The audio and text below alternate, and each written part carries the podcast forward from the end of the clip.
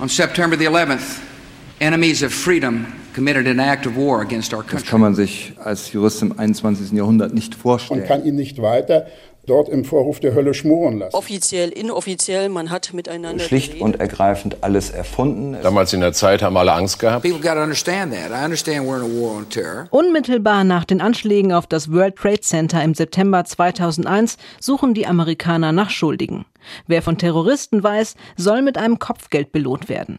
Wenige Wochen später fährt der Bremer Murat Kurnas nach Pakistan. Er will dort an einer Koranschule den Islam besser kennenlernen und beten, sagt er. Ich wusste nicht, was das Beten überhaupt bedeutet, wieso man im Islam fünfmal am Tag betet und was das überhaupt für eine Bedeutung hat, wie man den Koran liest und warum man den Koran praktizieren sollte. Das wusste ich alles einfach damals nicht und äh, das wollte ich alles wissen und kennenlernen. Im Nachbarland Afghanistan bricht in dieser Zeit der Krieg gegen die Taliban aus. Davon bekommt er nichts mit. Auf dem Weg zurück nach Deutschland nimmt die pakistanische Polizei ihn fest, übergibt ihn gegen ein Kopfgeld an das amerikanische Militär. Sie bringen ihn nach Afghanistan, verhören und foltern ihn. Drei Monate lang. Dann kommt er nach Guantanamo. Er ist gerade einmal 19 Jahre alt. Ich bin schon davon ausgegangen, dass ich, dass ich irgendwann in eins diesen Käfigen sterben werde und keiner weiß Bescheid.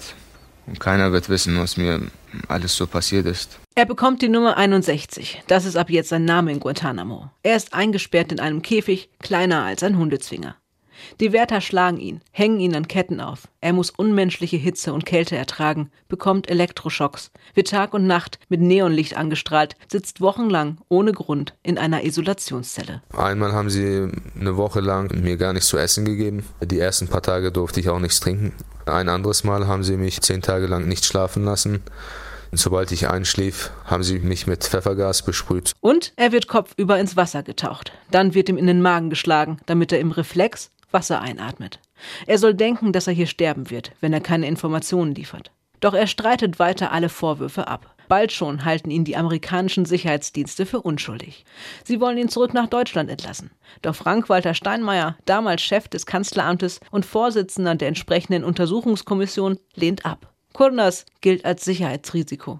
Der damalige Vizekanzler Franz Müntefering. Und dass damals die Bundesregierung natürlich vor allen Dingen im Blick gehabt hat, die Sicherheit im eigenen Lande zu garantieren, das ist schon ganz wichtig. Sogar ein Einreiseverbot wird gegen Kurnas verhängt, weil er nicht die deutsche Staatsbürgerschaft hat.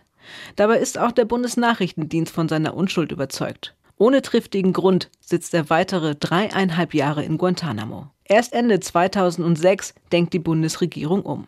Angela Merkel bittet um seine Entlassung. Und Kurnas darf zurück zu seiner Familie. Ich bin zuerst zu ihm gelaufen. Berichtet damals seine Mutter Rabie Kurnas. Er natürlich seine Tasche runtergeschmissen und hat mich so umarmt. Er hat gar nichts gesagt. Er war so still. Wir haben nur geweint. Heute lebt und arbeitet er wieder in Bremen, ist verheiratet, hat drei Kinder, setzt sich für Menschenrechte ein. Guantanamo hat ihn nicht gebrochen. Auch hegt er keinen Groll gegen die Amerikaner. Es ist ein Teil meines Glaubens, Geduld zu haben, in welcher Situation man auch immer ist. Außerdem wäre Wut keine Lösung. Ich meine, damit könnte ich nichts erreichen, das ist mir klar.